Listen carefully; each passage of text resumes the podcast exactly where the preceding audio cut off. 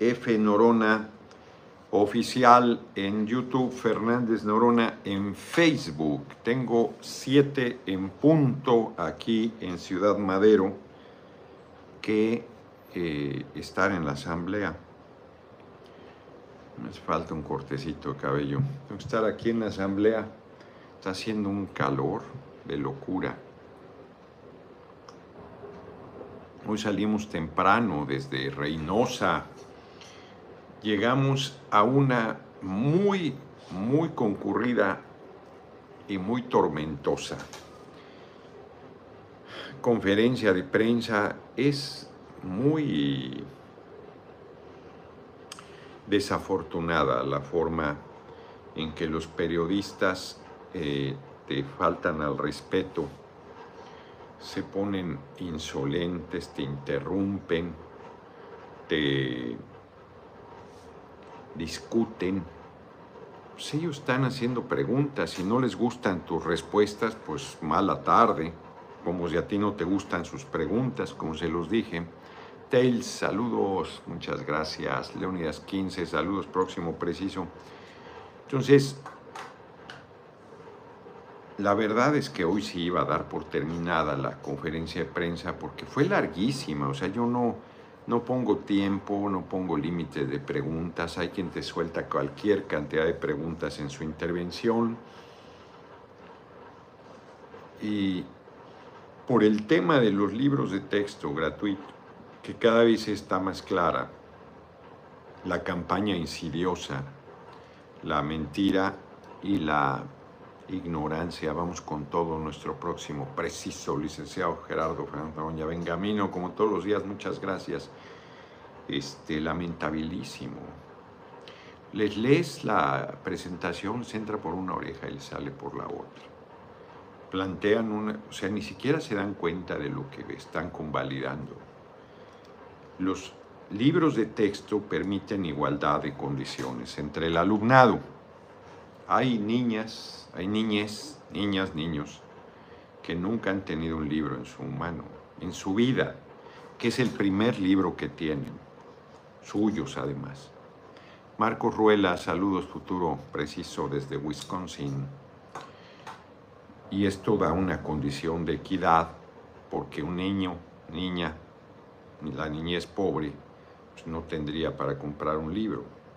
Que por cierto, los que van a escuelas particulares usan los mismos libros. No solo porque se les entregan, sino porque aunque son necios y compran otro libro, el contenido es el mismo, están obligados a respetar el programa de la Secretaría de Educación Pública.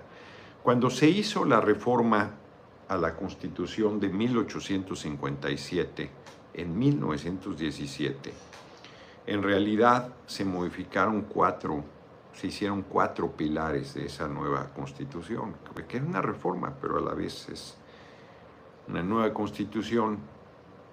El tercero de educación pública, laica y gratuita. No estaba permitida la educación privada.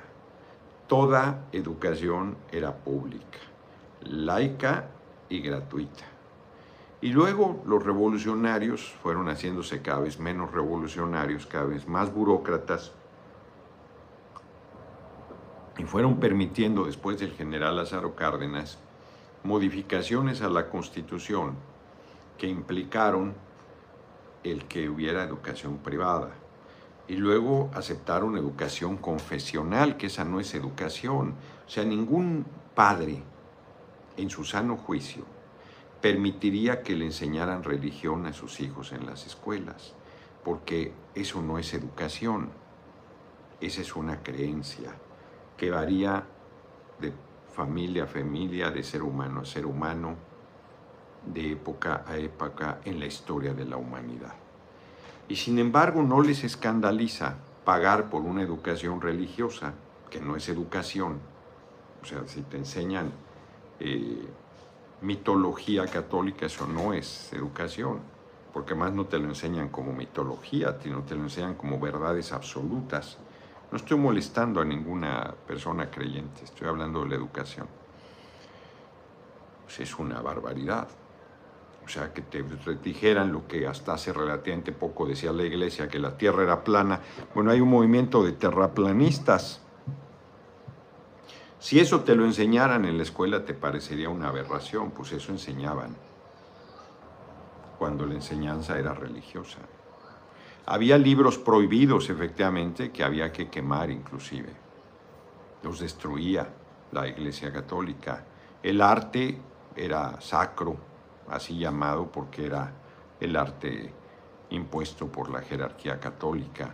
Los desnudos estaban prohibidos hasta el Renacimiento, durante siglos. Los desnudos, el cuerpo humano era una prohibición absoluta. El primer desnudo del David, que no es de, el de Miguel Ángel, sino el de Donatello, que por cierto tiene sombrero y tiene botas y un cinturón, si mal no recuerdo, fue el primer desnudo que conmocionó el arte en ese momento, el desnudo de un hombre, por cierto, porque además el desnudo de los hombres como quiera se aceptaba, el de las mujeres era inaceptable. Las mujeres han sido perseguidas por la Iglesia Católica toda la vida y eso enseñan en la educación confesional. No hay ni una sacerdotisa, ni una cardenala, ni una papisa. Y, hay quien aplaude ese tipo de educación. Los padres que dicen yo me educo de la, yo me ocupo de la educación de mis hijos, 98 Federica Enrique Vargas, homónimo, te acompaño en tu misión, muchas gracias. Este, pues en realidad no se ocupan de nada. Lo que quieren es seguir dejando como tabú temas tan obvios como el, este, la sexualidad. Es la forma de reproducción de los seres vivos del ser humano.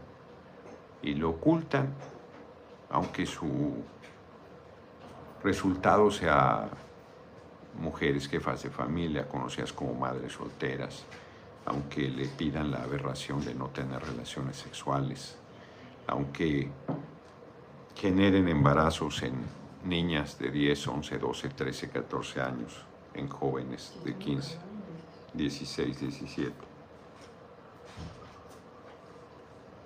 Gracias. Es una monstruosidad quienes están a favor de la mal llamada educación confesional, que no es educación, y combaten todo conocimiento, como lo ha combatido la jerarquía católica toda la vida, toda la vida.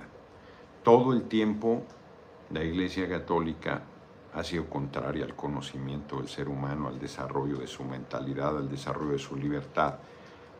Y buena parte de la discusión tiene que ver con eso. Otra vez una ventaja el que yo todo el tiempo me haya asumido como soy ateo y el que defienda la igualdad entre mujeres y hombres el que defiende el respeto a la diferente orientación sexual. He comentado, leí ayer, podría leer hoy, otra vez la presentación y de entrada tiene un error garrafal. En el primer párrafo habla de preferencia sexual en vez de orientación sexual, que es una cosa que a mí me lo explicaron la gente de la comunidad, de la diversidad, cuando este, yo usaba preferencia, que era el, el término que mucho tiempo se usó y dijeron es equivocado no es que yo prefiera a un hombre, no es que yo prefiera a una mujer, es que es la manera natural. Fíjense lo que digo, natural. O sea, a mí por más que me quieran meter que me guste un hombre, no me gusta, no me atrae, no es de gusto, no, me, no, no se genera lo que se dice química. Yo paso sin ver, no por prejuicio, simplemente no me atrae. Una mujer, por supuesto que me atrae, y no cualquier mujer. Y la mujer que a mí me atrae, a cualquier otro puede dejarlo frío. Frío, frío, frío. Gustándole las mujeres, porque no es un asunto, como ya he explicado, racional. O sea, la diferencia entre preferencia, yo escojo, yo, yo prefiero, yo decido. La mayoría de los gays por la presión social, si fuera de preferencia, habrían preferido a alguien heterosexual, se habrían optado por ser heterosexuales. y quitarse toda la persecución, la maldición, el acoso, la agresión, la descalificación, la, el abuso. Este hombre de Edward Louis, un escritor francés joven, leí primero de él ¿Quién mató a mi padre? Buenísimo, chiquito, buenísimo, en Salamandra. Y hay, este, matemos a Edward Wood, no sé qué, un apellido que no sé cómo se pronuncia, que era su apellido. Y él cuenta cómo desde niño era gay. Y las, su papá era macho, macho, macho, obrero, francés. Y las vergüenzas que, y, las golpizas que le daban en la escuela, y la persecución y el maltrato. Dos niños que le hacían la vida imposible por ser gay, o corría como gay, o sea, tenía este, el, amaneramiento o le atraían los niños desde siempre. No tuvo un profesor gay que le pegó como si fuera gripa la homosexualidad. Esos relatos están llenos, la literatura, llenos. Bernardo Reyes, el premio Nobel de la Paz le atraen los dos géneros. Hay, hay este, ¿a cuál, premio Nobel? Sí, hay eh, bisexuales. Eh, el de Con el diablo en el cuerpo es, este, es bisexual. Se me olvidó el nombre del autor, ayer lo comenté. Es buenísimo el libro. Y, y, te plantean una de las ventajas de la lectura, más allá de tu coincidencia o tu rechazo, es el hecho de formar un criterio y de aprender otra visión, otra sensibilidad, otro punto de vista. En un niño, en una niña, pues son tan vulnerables que creen la religión que les imponen sus padres y después lo convierten en una verdad absoluta e indiscutible. Pero como lo he comentado, ándale, Otoniel ya llegó a los mil dolarucos y se pasó. Buena tarde, mi futuro preciso. Aquí cumplo mi meta y un bono de 100 dólares más. Las lonas que le comenté, yo sigo en la lucha con usted hasta el final, un tisqueño de corazón que apoya la 4T. Muchísimas gracias, Fernando Reyes. Pingüino dice que es parte del premio Nobel de la paz, así que quién sabe qué, qué me quisiste decir. Este, muchísimas gracias, Otoniel, muy generoso de tu parte. Ya, pues tú solito llevaste a 228 dólares con dos centavos la cooperación. Prácticamente, muchas gracias. Entonces, muy difícil porque se pusieron a discutir de manera muy majadera y un periodista que además, pues quién sabe qué se le detonó, porque estaba en buen plan, pues me empezó a interrumpir y yo pues no lo permitía porque de repente, pues ¿qué les pasa? Una majadería absoluta. Entonces me paré y dije, bueno, pues voy a dar por terminada la charla porque no hay manera de ningún intercambio si con quien estás hablando te interrumpe y te eh, controvierte y te este, busca contraargumentar. Si no es un debate, pero aunque fuese un debate, tú tienes que escuchar el argumento del adversario Entonces fue muy, este, no hombre, violenta diría nuestra compañera y amiga Sheinbaum, violentísima. Francisco Lucas Ricardo, buenas tardes. Qué irreverentes resultaron esos periodistas de Madero, no lo dejaban hablar. Exacto, usted magistral como siempre, saludos. Sí, o sea, de una insolencia. Félix Amaya Elías, muchas gracias, porque pues reitero, pues ellos te pueden, no puede no gustarles lo que les respondas, puede irritarles, puede tocarles el nervio, como a mí me toca el nervio a veces sus preguntas. Pero su tarea, su tarea no es irte a discutir cosas, su tarea es consignar lo que tú estás diciendo. O sea, no son simples escribas y, y su pregunta te lleva o no a donde ellos quieren y a lo que ellos quieren saber pero que se irriten porque no oigan lo que quisieran oír, pues es complicado. El nivel de profesionalismo es nulo. El nivel de, desconocimiento es monumental, muy, este, muy delicado. Emir Ogendis, muchas gracias por tu cooperación. Entonces fue ciertamente una rueda de prensa este, que al final se reencausó, pero que realmente era, estaba en muy buen humor, tranquilo, a pesar de que habíamos recorrido más de cinco horas para llegar en punto a la rueda de prensa, un salón que resultó insuficiente. Los compañeros del PT cometieron el error, cometen dos errores habituales. No, tener sonido, que sin el sonido nuestro hubiera sido imposible mantener el control de la conferencia de Arcadio Barrón y López, señor diputado, muchas gracias como siempre. Y que no modera ninguno de ellos, que tú acabas echándote la bronca con la prensa cuando se ponen insolentes, porque no hay quien les diga, oye, ya preguntaste, guarda silencio, toma nota, si quieres volver a preguntar, preguntas, si quieres hacer una precisión a la pregunta, la haces. Bueno, una periodista, en el colmo de la mala fe, le pone una zapatería a dos eh, petistas que yo no los conozco, acusándolos de violencia política de género literal, que habían agredido físicamente a una mujer, según su dicho, que había los testimonios según su dicho y que supongo que hay un proceso abierto, según mi percepción. Y cuando estoy respondiendo se vuelve a, poner a, este, a discutir. El tema álgido había sido los libros de texto y de repente ella mete el de la violencia política de género que yo había hablado y vamos a hablar ahora.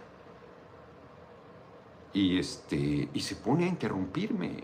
Y yo, bueno, pues te estoy respondiendo, porque lo que quieren que diga, si insisto, quieren que digas lo que ellos están diciendo, que se vayan, que no rechazas, que pues no sabes de qué te está hablando.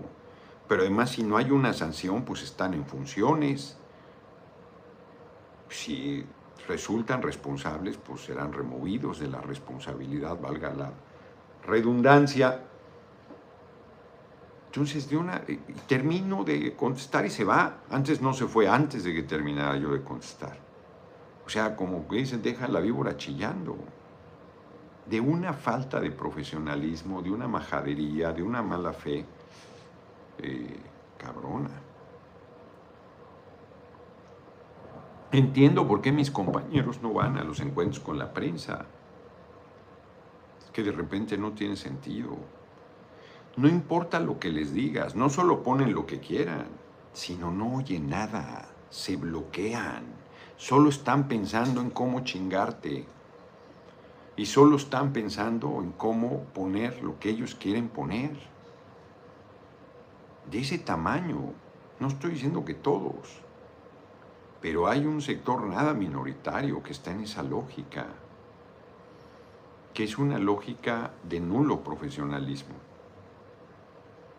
porque no solo llegan con el prejuicio de pensar diferente a ti, de estar en contra del movimiento del que formas parte, sino además, este, y luego una práctica que es tristísima, tristísima, que al final siempre se queda algún periodista a pedirte dinero, siempre, siempre. Yo nunca les he dado, lo digo sin majadería, sin arrogancia, es incorrecta esa práctica. Ellos deben vivir del ingreso que les dan, no de lo que tú les des. No, son prestadores de un servicio que viven de las propinas, ¿no? Entonces, es este, no, muy, este, muy fuerte, muy fuerte. Y ser un sueño, pues sí, Santiago. Que un obrero gane lo mismo que un alto funcionario, pues sí. Es más probable que lleguemos a que no cobren quien tenga responsabilidades públicas, pero que todo el mundo esté obligado a rotarse y a servir en algún momento de la misma manera, sin cobrar. Marcos Ruelas. Los interrumpen porque les duele la verdad exacto, que usted les dice, pues sí.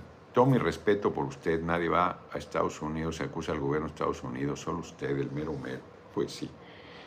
Este, sí, les, les duele que los pongas de cabeza. Y entonces te gritonean y te interrumpen y te discuten. Pues ni han visto los libros de texto. Ahora ya son pedagogos todos. A partir del 9 van a ir presentando los libros y la discusión con seriedad.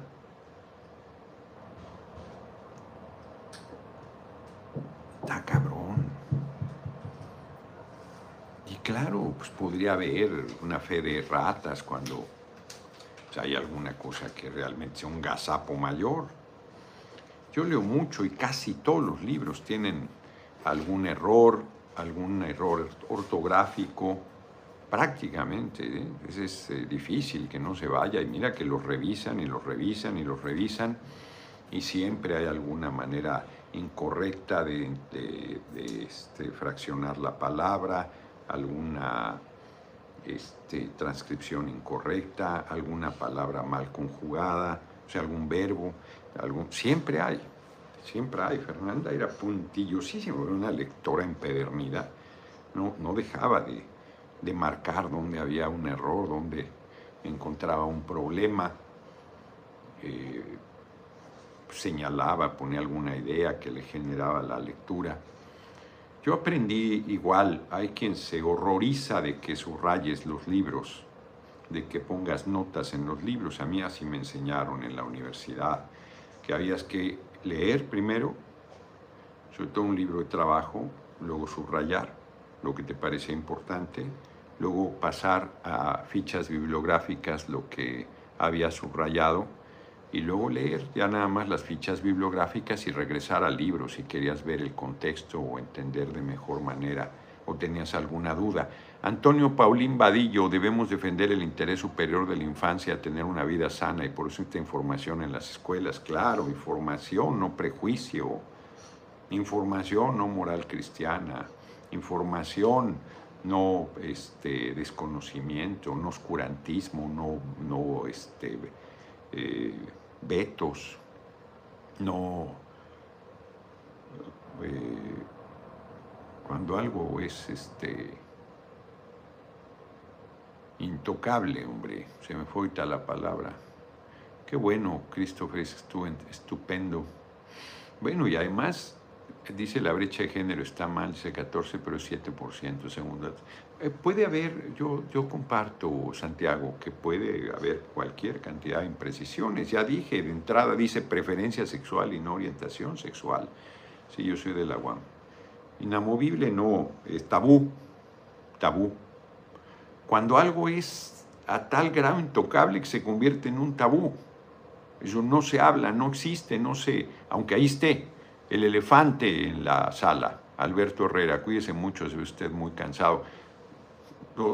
gracias, te, te ves como cuando dice, te ves repuestito. pues no, fíjense que no, me eché un sueñito y estoy al tiro. No, no estoy para nada cansado, para nada cansado. Me regalaron esta camisa, está un poco más grande, a lo mejor, o el copetillo ahí, ya me hace falta un cortecito, pero mañana ahí me ayudará Emma. Compartan las asambleas y las charlas. Y yo sigo siendo lo suficientemente decente. Yo podría ya no transmitir en vivo, porque pues, cada vez voy a ir a provocaciones mayores. Es evidente. Yo podría, no, no, no. Es grabada, la ponemos la entrevista a José Luis Treviso para que no nos pase lo que en Aguascalientes. Muchas gracias por la cooperación. Que la reunión, habrá reunión, sí, Plaza, este, ¿cómo se llama? La Isauro, creo. Isauro, este, ahorita te digo. Sí, es Isauro. Ahorita te digo el, lugar exacto, ahorita a las 7 de la noche. El honor a ese, no incorruptible. Y el otro tema que traté, perdón. Alfaro. Isauro Alfaro. En Álvaro Obregón en el centro. Isauro Alfaro aquí en Ciudad Madero. Estamos en el Hotel eh, Posada Tampico, que fue un hotelazo. ya está deteriorado. De hecho, tiene una fuga ahí, una gotera, cabrón, en el baño, exactamente arriba de la taza del baño. Una locura. Yo que voy a pedir que me lo cambien, está de locos eso. No robar, no traicionar, no mentir. Y no simular. Y no claudicar. Miente cuando dice que no sabe quién puso espectaculares. Pues sí. Yo, yo ayer hice el llamado a mi amigo y compañero Adán Augusto, de veras, sin ánimo de pleito. Bueno, hoy lo dije en la rueda de prensa. Todo el tiempo están buscando pleito y están tan enfurecidos. Bueno, de verdad, son tan este, rígidos de, no pensamiento que no se dan cuenta de la dimensión de lo que plantean cuando establecen que no se den los libros de texto. No, no, se dan cuenta de la barbaridad que están planteando, del daño que le harían a la infancia. Este, podrías decir, oye, la página tal, pues no, no la vean y es la que van a ir a ver. Los niños, las niñas. Este, regara la brutalidad de lo que decía eh, Marco Cortés, arranquen las hojas con las que no están de acuerdo. Qué locura, cabrón. Qué locura. Este, destruir los libros, salud, meterlos en una bodega. No se dan cuenta de lo que están diciendo. No tienen idea de nada. Y hay maestros que están en la misma lógica, conservadores, conservadores, irresponsables. Eso no quiere decir que no critiquen los libros y que no planteen su mejoramiento. Pero sumarse a la jauría irracional, bueno, ya de que digan que estés en el mismo paquete de los que dicen que ahí está la semilla del comunismo, no, bueno, ya, eres brutísimo, no mereces dar eh, clases. En, bueno, los que se dicen académico. Ya salió la señora Dresser, que mucho defendían varios de los que hoy son del movimiento, que la veían como la diosa de la lucidez y del conocimiento. Ya salió a decir también tonterías. A propósito de violencia política de género, dice el compañero presidente y dice bien, díganme qué violencia política de género. Pásame la definición, ¿no? Por favor. ¿De qué? De violencia política de género no la mande ahora.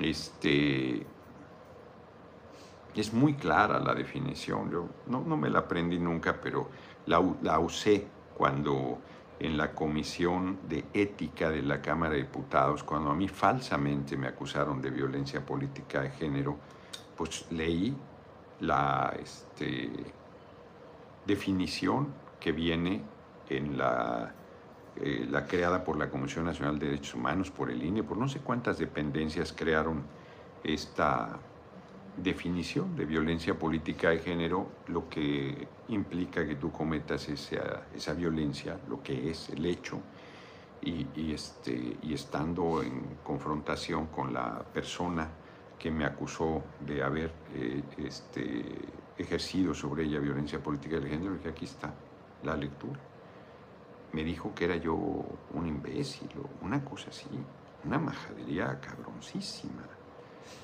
Y yo le dije, oye, este, a la presidenta Paniaguada del Comité de Ética, este, bueno, si yo le dijera eso, me acusarían de violencia política de género.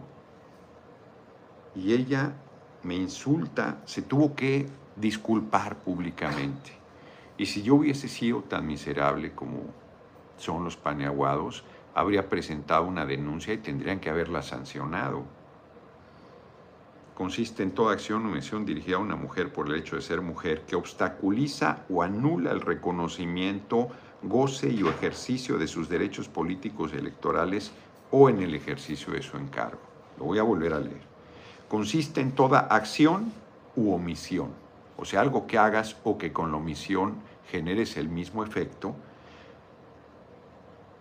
hacia una mujer que por el hecho de serlo obstaculice su, actividad política o anules el reconocimiento, el goce o el ejercicio de sus derechos político-electorales o el ejercicio de su encargo.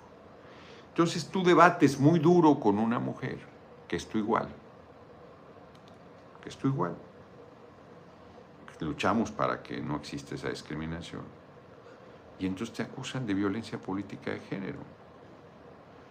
Cuando yo le dije a Rosario Robles, corrupta, Violencia política de género. Yo estaba obstaculizando, yo estaba hablando de un hecho objetivo, que la mujer se robó 5 mil millones de pesos del erario, del dinero de los más pobres, del este, cero hambre, o cómo se llamaba, sin hambre se llamaba el programa, sin hambre. Se roba 5 mil millones de lo más necesario para el pueblo.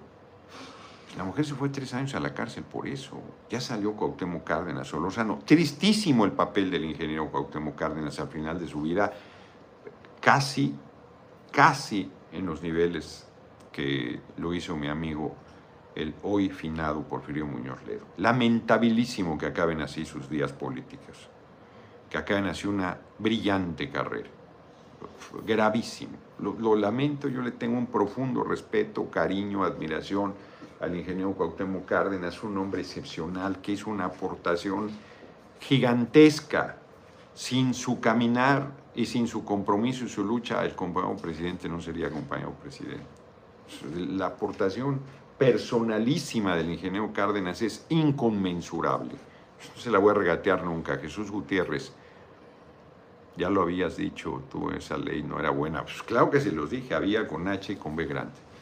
Claro que se los dije. Les dije, compañeros, están dándole alas a los alacranes, están dándole herramientas a la derecha para madrearnos, eso se va a usar de manera torcida, se los dije. Y luego cuando viví el proceso, peor porque les dije, yo estaba indignadísimo, indignadísimo, JMM, muchas gracias por tu cooperación, indignadísimo, porque yo nunca cometí violencia política de género. La mujer a la que yo ni siquiera mencioné, que se puso el saco sola, literal, fue a, soltar el llanto diciendo que estaba en riesgo su familia, su vida, que ella no tenía que ver con los grupos de trata de personas en Tlaxcala. Y yo como gente de buena fe que soy, porque hasta Pablo decía que me disculpara, sácate, Mario no, sácate. Ninguno de ellos movió un dedo después para enderezar el entuerto terrible que se hizo. Ninguno. No tuve solidaridad de un solo diputado de Moreno. De uno solo. Fue miserable todo el proceso en mi contra. La condición en la que me pusieron, la aplicación de una ley de manera retroactiva, el sesgo, a pesar de que yo públicamente había, francamente, ofrecido una disculpa no porque yo este, me hiciera responsable, sino preocupado de, la, de lo que esta persona había dicho, de que estaba en riesgo su familia y ella misma. Que ella no tenía nada que ver con los grupos de trata de personas. Silverio 1957, ¿cómo ve ahora Sochi luchadora? Bueno, pues es Sochi. Este, o sea, porque salió enmascarada, me están diciendo. Le valió madre y siguió y fue a la fiscalía y fue al, INE, fue al tribunal y el tribunal le dijo no y fue al INE y el INE no tenía facultades y guardó eso. Y luego aplicó una ley de marzo del año siguiente. Hagan de cuenta que el incidente se haya dado en noviembre de 2023 y que en marzo de 2024 se haya metido la ley. O sea que cuando se dio este incidente, ahora sí que como dicen los abogados, aceptando sin conceder que hubiese sido cierto, el reclamo que había. No existía una ley en ese momento y no tenía facultades el INE. Ah, pues me aplicó retroactivamente la ley. De marzo de 2024 me la aplicó a noviembre de 2023 hasta noviembre de 2024. Para que se entienda, ¿eh? porque no me acuerdo el año exacto. Pero fue el año en que murió Walfer, el año de la pandemia. Y, y sin respetar mi fuero, me sancionó. O sea, sin cuidar el debido proceso, me aplicó la ley retroactiva y luego, pues yo muy optimista, Santiago Nieto hizo la defensa, el documento de defensa, un espléndido documento. Pues lo votó en contra su esposa incluida. Digo que pues, cada quien tiene su criterio, ¿verdad? La eh, eh, consejera Carla Humphrey. Todos votaron, todos, unánime aplicándome de manera retroactiva una ley, argumenté, les dije es ilegal, di el contexto, di los elementos, les valió madre. La prensa, 2020, en 2020 fue la sanción, Héctor Ortega Martínez, saludos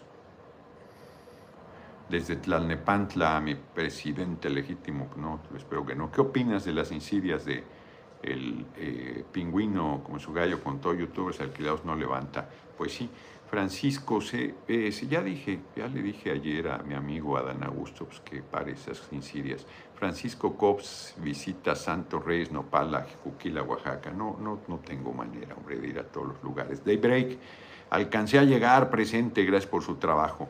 Entonces, fue terrible todo el asunto porque me obligaron a una disculpa pública, yo no quería hacerla. Yo muy eh, torpemente optimista fui al tribunal diciendo, pues bueno, está lleno de irregularidades y suácatelas, no solo ratifican, sino peor, todavía amenazan de aplicar otra ley de manera retroactiva, la de inscribirme en el padrón de agresores. Fueron días muy difíciles, solo mi círculo más cercano sabe lo difíciles que fueron para mí esos días. Eh, yo no vi ninguna solidaridad de Morena. Les dije, compañeros, son unos irresponsables, compañeras, son unas irresponsables. Lo que hoy me están haciendo a mí se los van a hacer mañana. Ustedes creen que no van a pasar encima de ustedes. Es un error, es una tontería, es una irresponsabilidad.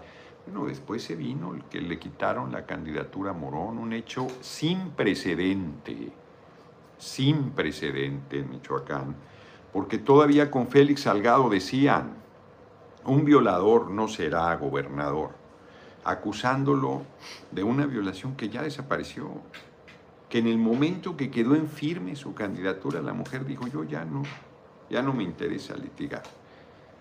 Y al final lo quitaron de la candidatura y no han ido a desaforarlo, ni la mujer ha vuelto a aparecer, ni ha pedido que se le juzgue, ni nada, de nada, de nada, de nada.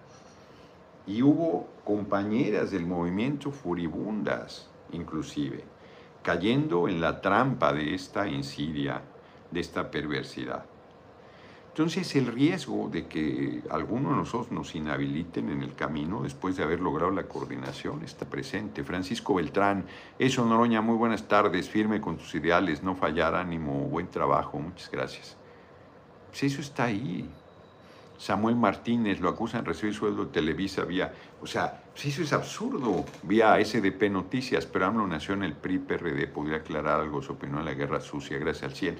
Yo no recibo dinero de Televisa, que muchos años después de que yo estuviera en, SDP Noticias, Televisa haya comprado la mayoría de acciones de SDP, no quiere decir que yo recibo un sueldo de Televisa. Mi relación sigue siendo con SDP Noticias. Y voy a pedir que busquen el artículo que hice cuando vendieron sin avisarme. No tendrían por qué avisarme porque yo no soy accionista de SDP Noticias ni nada, son los Arreola, los dueños pero yo fui clave para el fortalecimiento de SDP Noticias y para que hicieran ese negocio tan rentable y hice un artículo muy fuerte que reitero, Federico Arriola quería meterle mano. Y yo le dije, el acuerdo que tú hiciste conmigo es que yo podía escribir lo que quisiera y decir lo que quisiera en las videocolumnas y que no habría nunca censura. Y si tú le mueves una sola coma a ese artículo, yo hasta aquí llego y respeto. Y publicó el artículo tal cual yo lo escribí. Entonces, esa insidia del pingüino, pues es hecho, que demuestre, pues que demuestre que Televisa me paga. Eso de decir a través de SDP Noticias, ¿no? Yo tengo una relación de muchos años antes de que se vendiera la mayoría de las acciones de SDP a Televisa, tengo esa relación y no he colaborado nunca con Televisa y no he dejado de protestar nunca contra Televisa. O sea, mucho tiempo después de que compraron eh, la mayoría de acciones de SP Noticias. Yo estuve encabezando las protestas contra la calle que se apropió y que Marcelo Ebrard formalizó que se pudieran apropiar en lo que es Televisa Centro, en Televisa Chapultepec. O sea, las cosas como son, ¿eh? porque eso lo investigamos. Balfre, que fue diputado local, se metió y ahí encontramos, había un litigio, y ahí encontramos que quien ayudó a que esa calle eh, pudiera apropiarse la este, Televisa fue el gobierno de Marcelo Ebrard, cuando fue jefe de gobierno. Entonces, la verdad es que el pingüino, sin miente, yo sé dónde cobra, pues dónde cobro, yo trabajo para SDP Noticias. Víctor Camacho, vamos con todo por la grande, mi licenciado, lo apoyamos desde Houston, muchas gracias. por tu generosísima cooperación, Eymar Julián Santiago, muchas gracias. Así es que es una intriga del pingüino, una intriga de Adán Augusto, perdón que lo diga, porque ahora lo diré. Esta vez no le mandé un mensaje a Adán Augusto porque alguna vez le dije, oye, Adán Augusto, el pingüino, es de tus apoyos, está de majadero, porque fue a Tabasco y hizo una franca majadería, franca majadería. 17 de marzo del 2017, cuando realicé mi protesta en la Torre Trump en Nueva York el 5 de enero de este año, tuve que usar el servicio de internet de Starbucks, de la propia torre.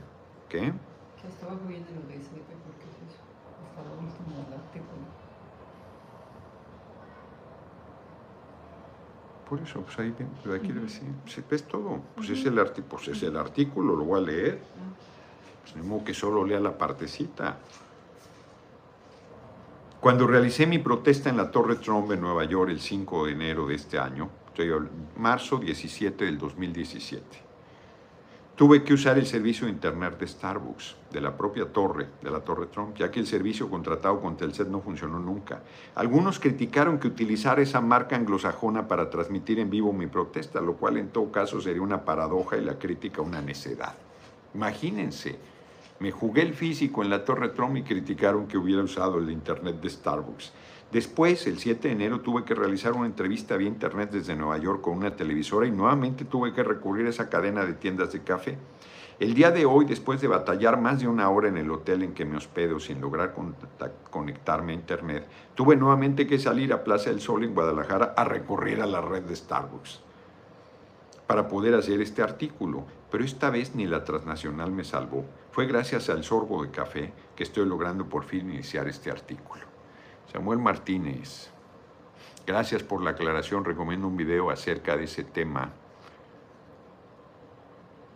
para el público que le sigue. No, no, no, no a seguir dándoles este, cuerda. Aquí está la lectura del artículo, punto. Cuento estas paradojas, pues muy frecuentemente me veo expuesto a ellas. Hay quien critica que escriba desde un iPad, que use un iPhone y que tenga una camioneta Volvo 2012. Tenía una camioneta Volvo 2012 en 2017. Hay mentes obtusas que consideran que por ser de izquierda debería vivir en la edad de piedra y no utilizar las herramientas que tengo a mi alcance para cumplir con mi objetivo, de impulsar una rebelión no violenta que cambie el sistema económico y abra un nuevo camino para la humanidad desde México. Marzo de 2017, sin un pinche cargo. Hace cerca de dos años que colaboro con SDP Noticias. Desde que inicié esta fructífera, relación, críticos, malquerientes y simples chinchosos auguraron que era una inconsistencia de mi parte y que en la relación no caminaría. Me dijeron que era el sendero de Peña, que no tendría libertad, que acabaría subordinado a la visión e intereses de Federico Arreola. Quienes eso auguraron se equivocaron por dos razones de mucho peso. No me conocen de nada y no saben la firmeza de mis principios y la potencia de mi fuerza de voluntad, y tampoco conocen la convicción periodística de Federico Arreola. Arreola me ofreció desde un principio pleno respeto a mi libertad de expresión, Samuel Martínez. Éxito musical con dinero sin dinero, yo votaré por Noroña porque es pueblo de ley. Noroña no tiene dinero ni publicidad del gobierno, pero lo apoya el pueblo, yo votaré por el Noroña. Bueno, Arreola me ofreció desde un principio respeto pleno a mi libertad de expresión, se comprometió a que no modificaría una coma en mis escritos y que no editaría mis videocolumnas. Ha cumplido su compromiso a cabalidad. Nunca he encontrado un espacio de colaboración donde se respete de manera absoluta mi visión y mis planteamientos como se ha dado en SDP. Este medio informativo es cierto, impresionantemente respetuoso de mi libertad de expresión, los dos Federicos Arreola, padre e hijo. No he encontrado un espacio de colaboración donde se respete de manera absoluta mi visión y mis planteamientos como se ha dado en SDP. Este medio informativo ha sido una plataforma desde la que he podido exponer con claridad, firmeza y libertad mi visión de la situación política del país. SDP se ha beneficiado también e, e indudablemente de mis aportaciones a este medio virtual. Para decirlo claro, la relación ha sido productiva y ampliamente provechosa para ambas partes. Me enteré por los medios de comunicación de que Televisa había comprado el 50% de las acciones de SDP. Me habría gustado que mi amigo Federico Arreola tuviese la atención de haberme informado antes de que esto se diera a conocer al público. Si algo tengo que reprocharles eso, pero hemos conversado y ha reiterado que él y su hijo seguirán al frente de la responsabilidad de SDP y que el acuerdo de colaboración que hasta hoy hemos mantenido sigue en pie. Me sobra y me basta su palabra. Federico Arreola es un hombre que sabe honrar sus compromisos y mientras él mantenga el respeto a mis puntos de vista, seguiré colaborando con SDP Noticias. Así que me moveré dentro de una paradoja, como es la vida en muchas circunstancias. Seguiré fiel a mis principios, a mi visión y a mis objetivos. No renunciaré a ningún espacio, a ninguna herramienta y a ninguna vía que permita promover una rebelión no violenta que abra la construcción de un nuevo sistema económico para la humanidad desde México. Quien tenga algo que criticar a lo que escribo y a lo que digo, que lo haga. Siempre estaré abierto a esa crítica, pero quien pretenda descalificar mis convicciones políticas por las herramientas que utilizo, para mí no es tema. Por lo pronto convoco para que mañana 18 de marzo, a 79 años de la expropiación petrolera, acudamos a cargar gasolina y no paguemos los impuestos correspondientes. Es parte de la desobediencia civil no violenta que si logramos generalizar, marcará el principio del fin del gobierno traidor al pueblo de Enrique Peña Nieto. El pueblo tiene derecho a vivir y a ser feliz. Gerardo Fernández Noroña, Guadalajara, Jalisco, 17 de marzo de 2017. Tengan para que aprendan, pingüino, para que te eduques. Adán Augusto para que pares a tu eh, fiel escudero que está intrigando. Yo cobro en SDP Noticias, no cobro de por Televisa a través de SDP Noticias. Yo colaboraba en SDP dos años antes y contribuí a su fortalecimiento a tal grado que se, se interesó Televisa en comprar la mitad de las acciones. Y como consta Busquen de, esta fecha, marzo de 2017, a la actualidad, una sola colaboración en SDP Noticias que sea lisonjera con Televisa o que modifique un ápice lo que ha sido mi convicción de toda la vida y ni qué decir de estos últimos años. Gustavo Jiménez Castillo lo apoyamos y felicitamos por poner un alto al hablador del pingüino. Reto al pingüino a que aclare por qué tuvo que dejar la UTLA, la Universidad de las Américas. ¿Quién lo consideró que no tenía la calificación suficiente para ser maestro de geopolítica? Ya que está buscándole chichis a las hormigas. Lo reto a que aclare ese tema. Mientras tanto, zanjado el asunto zanjado el asunto.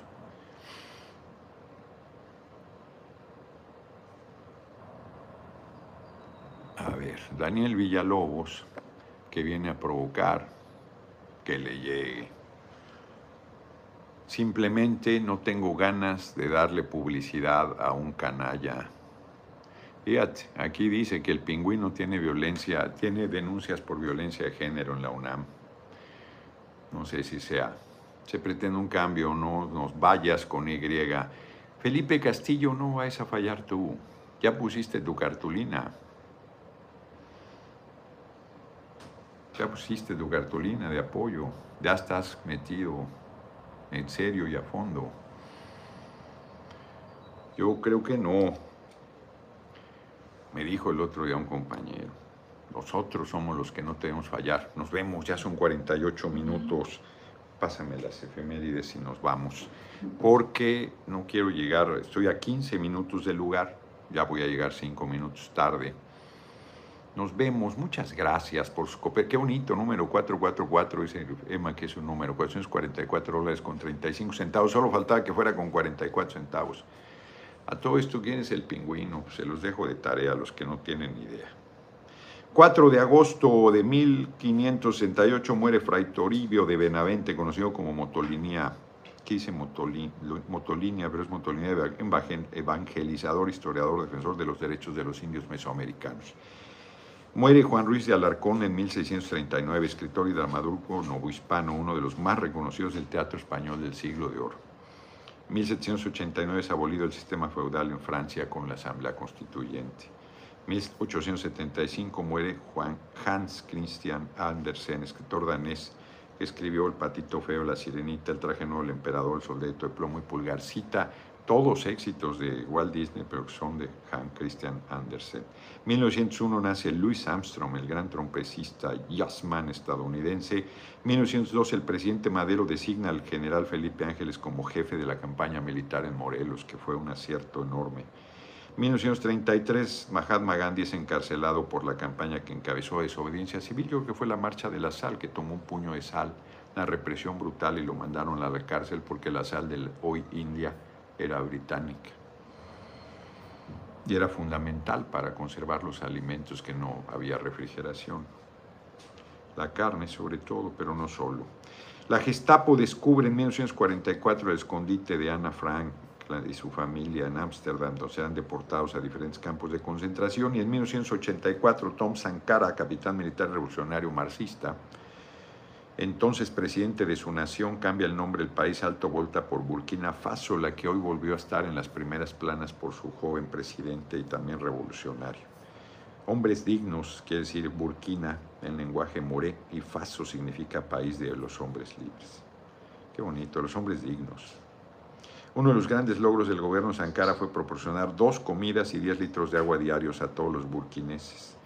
Además, realizó campañas de alfabetización y culturización, instauró políticas de austeridad, decidieron seguir pagando la deuda externa y seguro cuando generó la alfabetización muchos se levantaron en contra de su tarea liberadora, como hoy se levantan algunos contra los libros de texto gratuitos. Nos vemos mañana, nos vemos mañana, extrae la humedad de los alimentos y reduce el tiempo de descomposición, ¿no? Exacto, del propio alimento, así es. Nos vemos, nos vemos mañana, salgo pitando. Este, hoy sí comimos, comimos un pollito así a las brasas, buenísimo. Tenías un hambre feroz, un lugar que hacía un calor de los mil demonios. Popular, popular, nos debió haber tomado una foto, Gil, un lugar, no había ni aire acondicionado, nada, con un calor espantoso. Nos vemos, nos vemos mañana. Ah, entró una última, ah, no, cierto, no entró ninguna.